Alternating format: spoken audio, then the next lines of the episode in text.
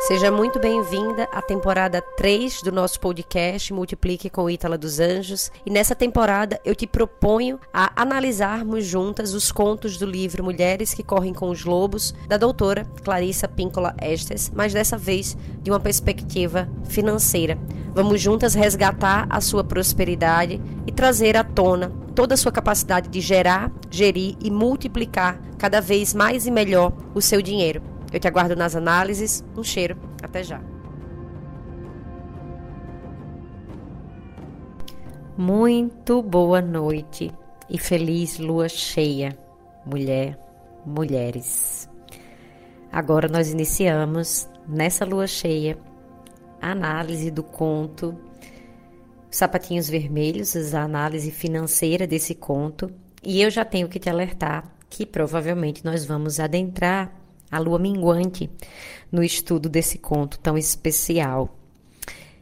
Se você chegou por aqui agora, fique sabendo que aqui para cima a gente já tem a análise financeira do conto de Vassalisa, a Sabida. E agora nós iniciamos o conto Os Sapatinhos Vermelhos, ambos do livro Mulheres que Correm com os Lobos. Você não precisa, mais uma vez, ter lido o livro, você não precisa ter o livro, mas existe a possibilidade de você ler junto conosco, o que torna tudo muito mais rico. Outras mulheres já compartilharam aqui, você pode comentar embaixo de cada de cada publicação aqui nesse canal. E você pode interagir lá pelo chat também. E você pode achar, inclusive lá no chat ou mesmo pesquisando no YouTube, que existe também a leitura desses contos no YouTube. Então, se você não tem o livro, não quer ter, não quer ler, você também pode escutar o conto na íntegra lá pelo YouTube. Eu sempre faço aqui um resumo do conto nas minhas palavras e depois nós seguimos nas análises, ok? Então, vamos dar seguimento. Espero que você goste. Tenha uma abençoada lua cheia. A lua cheia é essa lua que transborda, que deixa via tona, e eu acho que tem tudo a ver com esse conto. E também, na sequência, a lua minguante entrando, encerrando ciclos, colocando limites, também tem tudo a ver com esse conto. Então, vamos para o conto. Nesse conto, eu pretendo trazer todas as análises à noite para você, para que a gente contemple essa lua cheia, para que a gente esteja conectada a ela. E na sequência, a lua minguante também pretendo permanecer aqui, vindo à noite. Você pode escutar à noite antes de dormir ou até mesmo quando acordar pela manhã. Vai ser uma honra estar com você um tempinho aí, né, na sua vida. Vamos embora para o conto, a gente se vê. Até já.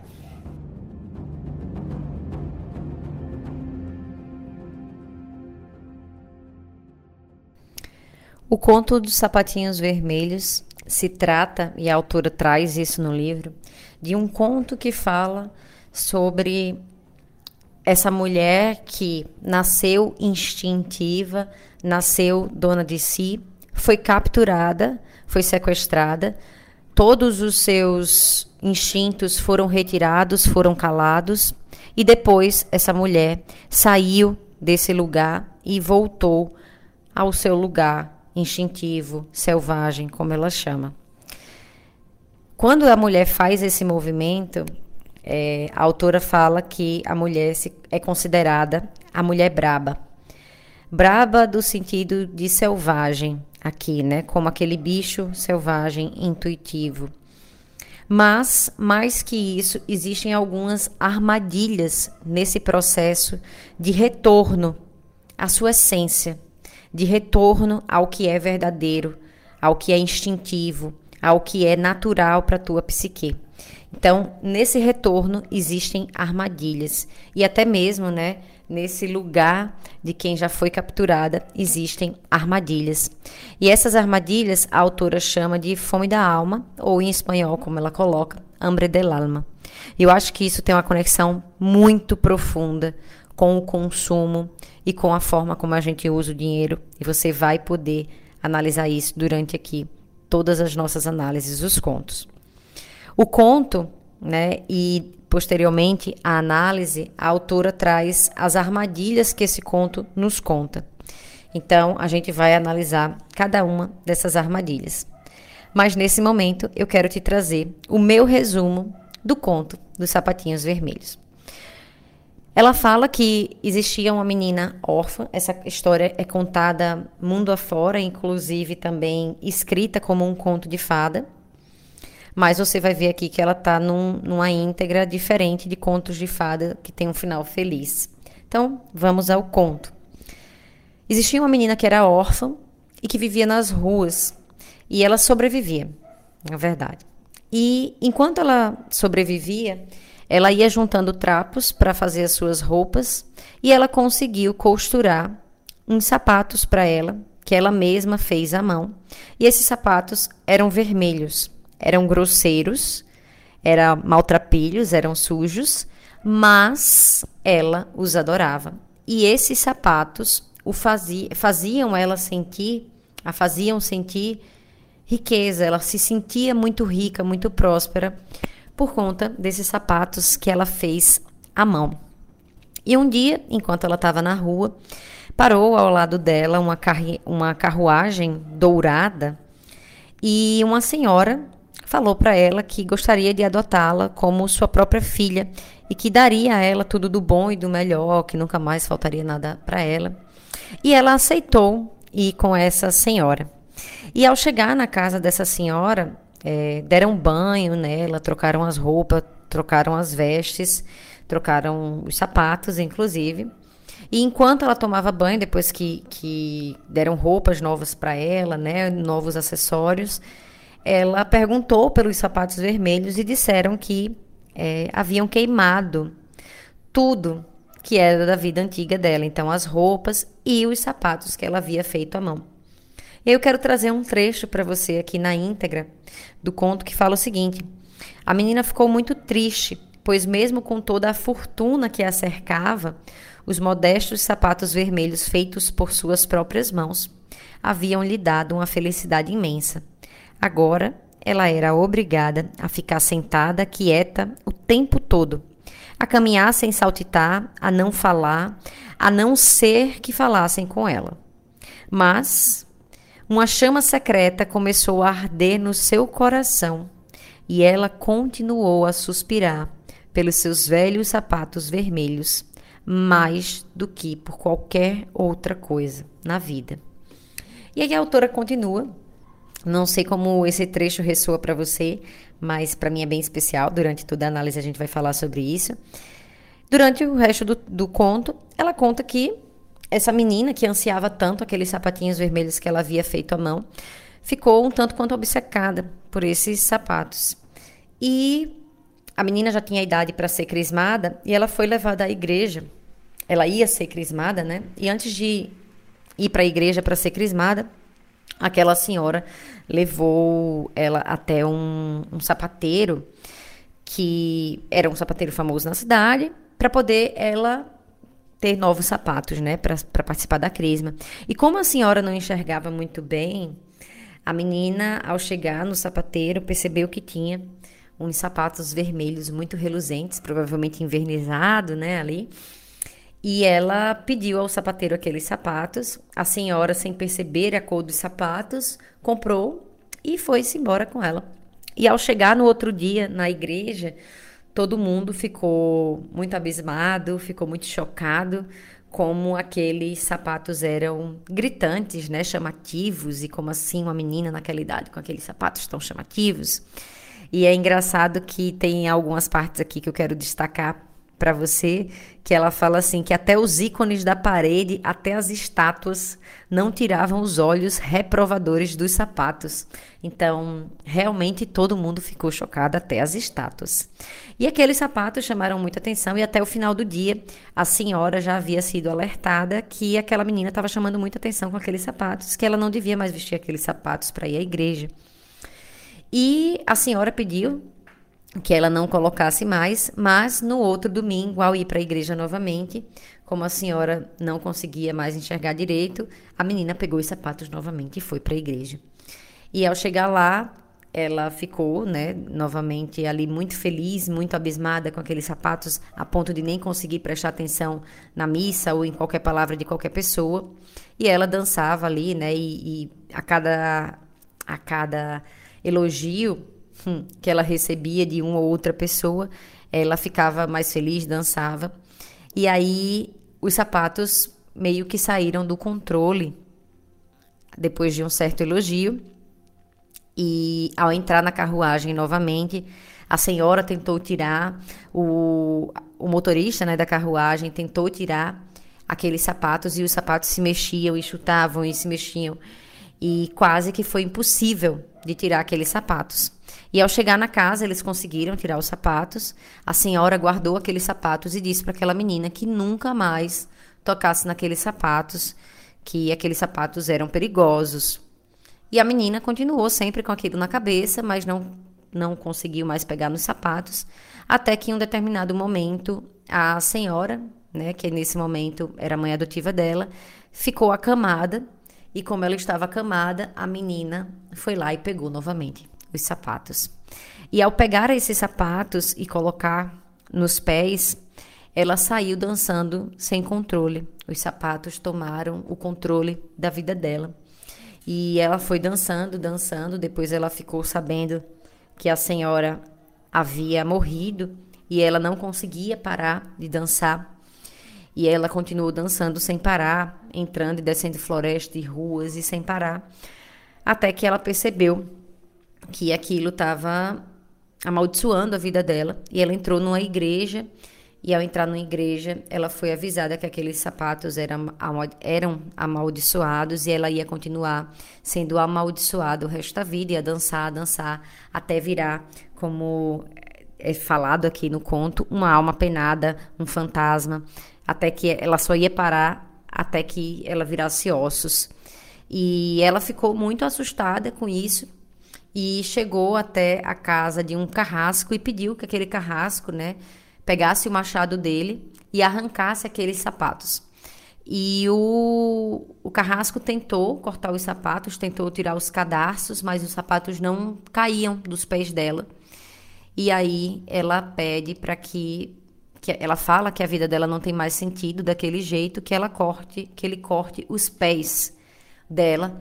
E ele o faz, corta os pés dela e ainda assim os pés amputados daquela menina saem dançando sozinhos dentro dos sapatos e a menina fica ali amputada e ela tem que se virar do jeito que pode para sobreviver. Ela sobrevive naquele mundo daquele jeito como uma criada e nunca mais ela ansiou pelos sapatos vermelhos. É assim que é que se conclui esse conto.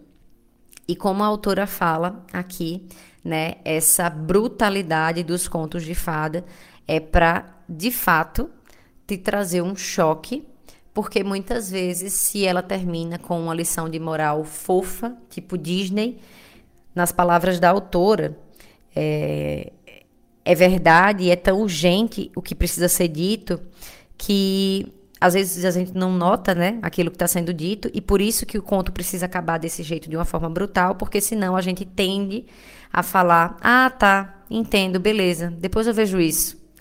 E aí o conto acaba de uma forma brutal para que você, de fato, seja colocada de frente com aquele sentido, aquela história, aquele chamado, né, da história, para você finalmente se colocar para o mundo, né, tomar uma atitude, fazer o que precisa ser feito. E ela fala aqui que a imagem brutal é um velho recurso para fazer com que o self emotivo preste atenção a uma mensagem que é muito séria.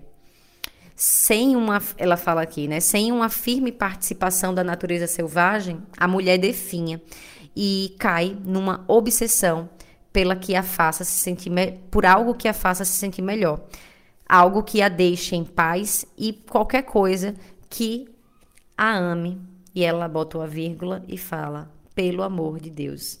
Então, esse é o grande chamado desse conto e é isso que a gente vai estudar agora nos próximos passos. Então, espero que você tenha gostado do conto. Se você não leu, espero que você leia se você tiver o livro. Se você não conhece o conto na íntegra, eu acho que é bem legal de você conhecer, porque a gente vai detalhar cada um dos pontos. Então, talvez seja legal você ir lá no YouTube buscar o conto na íntegra. A gente se vê já já.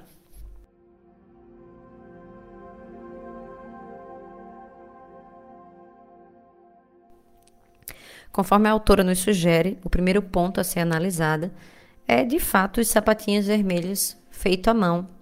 Então, a simbologia desses sapatos vermelhos feito à mão. Eu quero começar lendo um trecho aqui da autora para você que fala assim: Os sapatinhos feito, feitos à mão são símbolos de sua ascensão, da ascensão daquela menina, de uma existência psíquica insignificante para uma vida emotiva projetada por ela mesma, criada por ela mesma.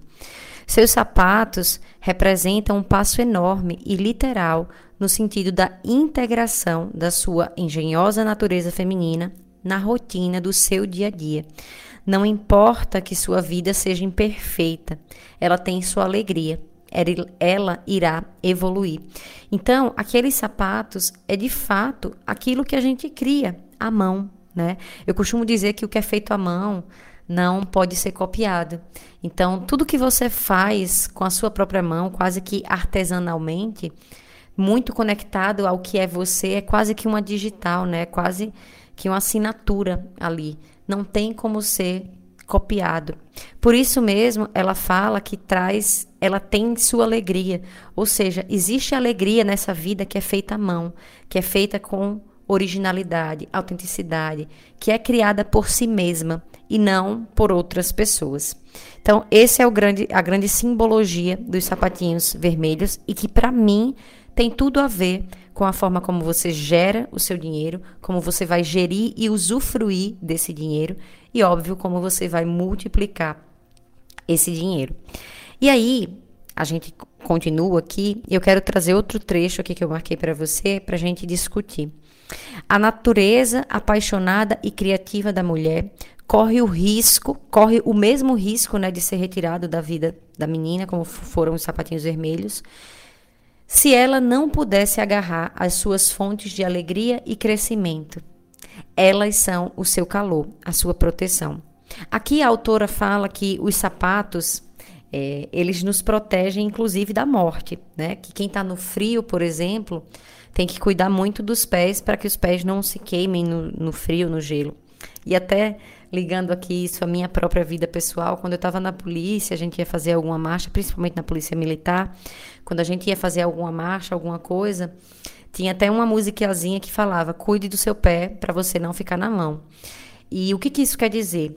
Que os pés eles nos dão mobilidade, né? Que os pés eles nos levam para onde a gente quer ir. É um grande símbolo da liberdade, do ir e vir. E cuidar desses pés, ou seja, colocar sapatos, ela até faz analogia também, como por exemplo, na antiguidade, os escravos não tinham sapatos, mas os reis tinham sapatos. Ou seja, o, ele também tem um status de proteção, né? De, de questão de vulnerabilidade. O escravo estava ali mais vulnerável. Então, ele não tinha sapatos. E esses sapatos, como ela fala aqui, ela, eles são o calor, assim como a natureza apaixonada e criativa da mulher, né? Aquela mulher que cria a sua vida, que cria valor, que gera valor no mundo. A criatividade é exatamente essa nossa capacidade de gerar valor no mundo, ou seja, também ser muito bem remunerada por isso. E ela fala desse calor e dessa proteção. Estamos no inverno, né? E o inverno chegou e no inverno, tanto como um arquétipo do inverno, por exemplo, a lua nova tem o arquétipo do inverno. Nesse momento nós estamos na estação do inverno.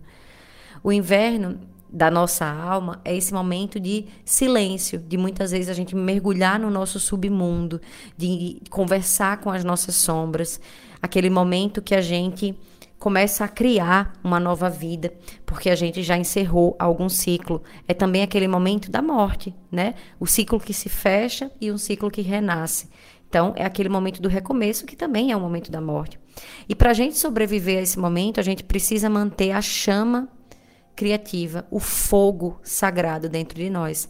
Não necessariamente só o de criação, como algo, né? Você vai criar algo aí para o mundo, mas de criar a nossa própria vida nos nossos próprios termos, de gerir o nosso dinheiro, de gerar o nosso próprio dinheiro e nutrir esse fogo sagrado dentro de nós para que a gente sobreviva ao inverno. Então, acho que tem essa conexão aqui também e fica aí esse ponto de análise para você. Aí a autora continua e ela traz um, uma simbologia aqui que eu queria discutir com você. Ela fala que os, os, sapatos eles são essa metáfora com o nosso psicológico de que nos protege, né, de que nos defendem. E, e ela fala muito dessas escolhas, né, da gente escolher, da gente Vou, vou, usar literalmente as palavras da autora. Ela fala assim: a vida e o sacrifício andam juntos. Ela está falando da cor vermelha aqui. O vermelho é a cor da vida e do sacrifício. Para levar uma vida vibrante, precisamos fazer sacrifícios de diversos tipos. Se você quer ir para uma universidade, deverá sacrificar tempo e dinheiro e dedicar uma concentração enorme para essa opção. Se quiser criar, precisará sacrificar a superficialidade, alguma segurança e, com frequência, seu desejo de ser apreciada, para fazer vir à tona os seus insights mais fortes, suas visões mais amplas. Só que aqui eu quero propor para você uma substituição. Eu, pessoalmente, é, sinto uma certa dor na palavra sacrifício. Para mim, tem um certo pesar nessa palavra. E eu te proponho a gente trocar sacrifício por escolha. Já diria uma música famosa de Charlie Brown Jr. que cada escolha uma renúncia isso é a vida. Então, o que, que eu penso?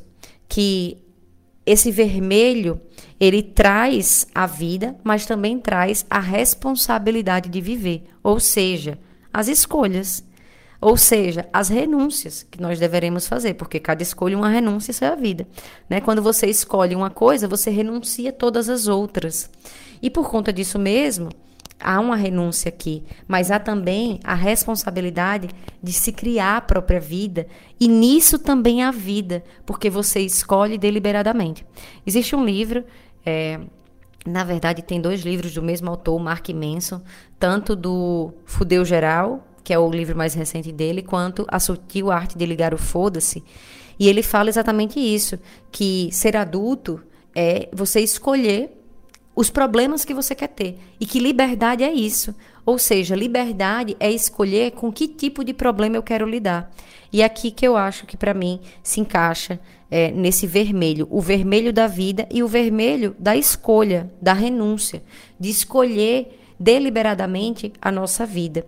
E isso, né, essa renúncia também em escolher ter uma boa saúde financeira, porque quando você escolhe ter uma, uma boa saúde financeira, você abre mão, talvez, da fugralidade, você abre mão, talvez, da fugacidade, você abre mão, talvez, do consumismo, ou você abre mão do status.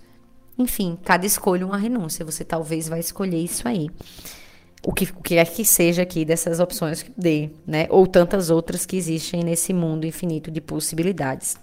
E aí, a autora continua do seguinte ponto, que os problemas eles sempre vão surgir, né? E qual é o, o grande ponto aqui, um ponto também que eu quero trazer para você dessa questão do consumismo, que o problema, ela fala, é que é não quando tiver uma renúncia, não quando você tiver um problema. O problema é quando esse sacrifício que ela propõe aqui, ou seja, essas escolhas, né, essas renúncias, elas passam a ser a maior parte da vida. Ou seja, quando tudo na sua vida for renúncia, ou quando a maior parte da sua vida for renúncia, ou quando você não tiver mais escolhas, aí sim isso é um problema. E aí ela fala que é aqui que se distingue o vermelho da cor da perda de sangue do vermelho da cor da vida, né? Desse sangue que corre nas nossas veias. O vermelho da vida, de criar-se a vida, ou o vermelho da vida que se está, está se esvaindo. E aí ela coloca assim, eu quero ler literalmente para você. Perde-se um tipo de vermelho vibrante e amado quando os sapatinhos feitos à mão são queimados. Isso detona na menina um anseio, uma obsessão e, finalmente, uma dependência do outro tipo de vermelho o das emoções baratas e velozes, o do sexo sem alma, aquele que leva a vida sem significado. E aqui eu continuo. Aquele do consumismo, aquele tipo de vermelho da dependência do consumismo. Eu já estive nesse lugar e eu sei o quanto é doloroso você ficar consumindo cada vez mais, comprando cada vez mais para tentar agradar pessoas que certamente não te amam, porque se, se te amassem pelo que você é, você não precisaria agradar para tentar talvez impressionar essas pessoas e nem sempre você consegue, porque quem já não te ama vai sempre, né, trazer uma nova desculpa para você. Ah, não, se você já tem o melhor carro do mundo, ah, mas aí não tem a casa. Ah, mas aí não tem os milhões. E você sempre está nessa busca de tentar ser amada pelo que você ainda não tem, né? Então, eu já estive nesse lugar e eu acho que não é um lugar gostoso. Então, também trago essa percepção aqui para você. E aí tem um outro ponto que a autora nos traz, que é a questão daqueles sapatos que são feitos à mão, que são retalhos e que possivelmente não estavam perfeitos, né? Que aquele primeiro sapato que a menina fez foi um sapato de iniciante, né, de quem acabou de começar, que se fosse permitido que ela fizesse outros sapatos, ela iria ficando cada vez melhor. E aqui nesse ponto, eu quero trazer para você essa questão da sua vida financeira. Aquela menina ela era órfã. Possivelmente, na sua vida financeira, você também seja órfã. Você não teve ninguém que te educou financeiramente, que te ensinou como lidar com seu dinheiro. E possivelmente isso aí que você vem fazendo na sua vida financeira, gerar, gerir ou multiplicar o seu dinheiro, seja em qual etapa você esteja, endividada, poupando, já ali poupando alguma coisa, deixando numa poupança, num, num, investimento de banco, ou seja, investindo e não tendo domínio dos seus investimentos, seja delegando para alguém os seus investimentos. Em qualquer ponto que você esteja, você foi órfã em algum ponto, você não teve aquela educação que gostaria de ter tido. Você não iniciou do jeito que você gostaria de ter iniciado. Então, aquele, esses seus sapatinhos vermelhos feito à mão, a primeira mão, né, os primeiros sapatinhos vermelhos, tá tudo bem ele ser imperfeito, porque isso também traz a alegria que aquela menina tinha de se sentir rica porque criava a própria vida. Mas, se você continuar aplicando, né, construindo outros sapatos, então se desenvolvendo, você vai se aperfeiçoar e vai ampliar isso cada vez mais. E é óbvio que se você tivesse cuidado, zelo, né, alguém que cuidasse, que desse educação e que te mostrasse formas novas de lidar com seu dinheiro, você teria perfeição não perfeição, porque eu acho que isso não existe. Mas você teria cada vez mais avanços, avanços muito mais rápidos, se você fosse treinando isso cada vez mais. Que a autora, inclusive, traz aqui pra gente que ela fala o seguinte: que muito dos mitos dos deuses da criação lá atrás, né, de outras mitologias, falavam dessa imperfeição, que os próprios deuses, ao, ao criarem suas obras, no começo essas obras também eram imperfeitas. Por quê? Porque era a primeira versão daquilo e aquilo vai se aprimorando. Então, se você por qualquer motivo caiu aí na sua vida financeira, levou um tombo, as coisas não estão do jeito que você gostaria, tá tudo bem. Primeiro, lembra que você foi órfã nesse ponto. Segundo, lembra que talvez você esteja fazendo isso pela primeira vez ou pela segunda vez e ainda não teve tempo suficiente de maturação e também não teve alguém que te mostrasse uma forma melhor de costurar os teus sapatinhos, um tecido melhor, onde arranjar um tecido melhor e técnicas para você conseguir montar esses sapatinhos da forma mais apropriada. Então, alegre-se, celebre como aquela menina que sentia felicidade por estar construindo a sua própria vida. Alegre-se, porque é isso que a autora fala, que inclusive é a grande característica da mulher que está conectada aos seus instintos, à sua psique selvagem feminina. Ela fala o seguinte: a alegria é o tipo de sensação que a mulher experimenta quando ela faz a sua própria vida. É o tipo de alegria que a mulher sente quando vê outras pessoas que ama se divertindo, é aquela alegria que ela sente quando ela realizou alguma coisa no qual insistiu muito, que envolveu sentimentos fortes, algo que a fez se arriscar, algo que a fez se esforçar e superar a si mesma para conseguir. E ela fala: é, é aquela, aquele momento, né, de quem criou aquele algo, né, aquela pessoa que, que se colocou ali como criadora, né, como centelha divina, aquele alguém, a arte, a luta, o momento, sua vida, aquela pessoa que criou a sua própria vida. Esse é o estado de ser natural e instintivo da mulher. Alegre-se, mulher. Alegre-se. Seja lá em que momento você esteja da sua vida financeira, Acredite, você já é muito próspera. Você está aqui nesse momento me ouvindo de um celular ou de um computador. Você tem acesso à internet. Possivelmente você tem acesso a um abrigo. Você tem acesso a alimento. Então você já é muito próspera.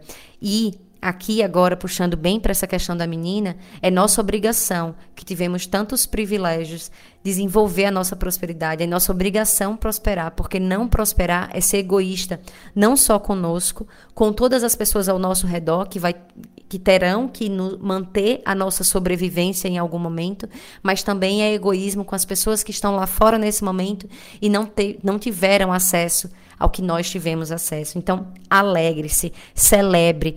Você só está começando e nós vamos continuar aqui juntas para você desenvolver cada vez mais as suas finanças. E ela fala assim, é dessa forma que eu quero concluir, que a mulher selvagem transparece nesse tipo de alegria, ela ela se mostra, né? Essa natureza selvagem, forte, ancorada, dona de si que há em você, ela existe e ela está nessa alegria. E eu digo que nessa alegria de celebração, nessa natureza alegre que há.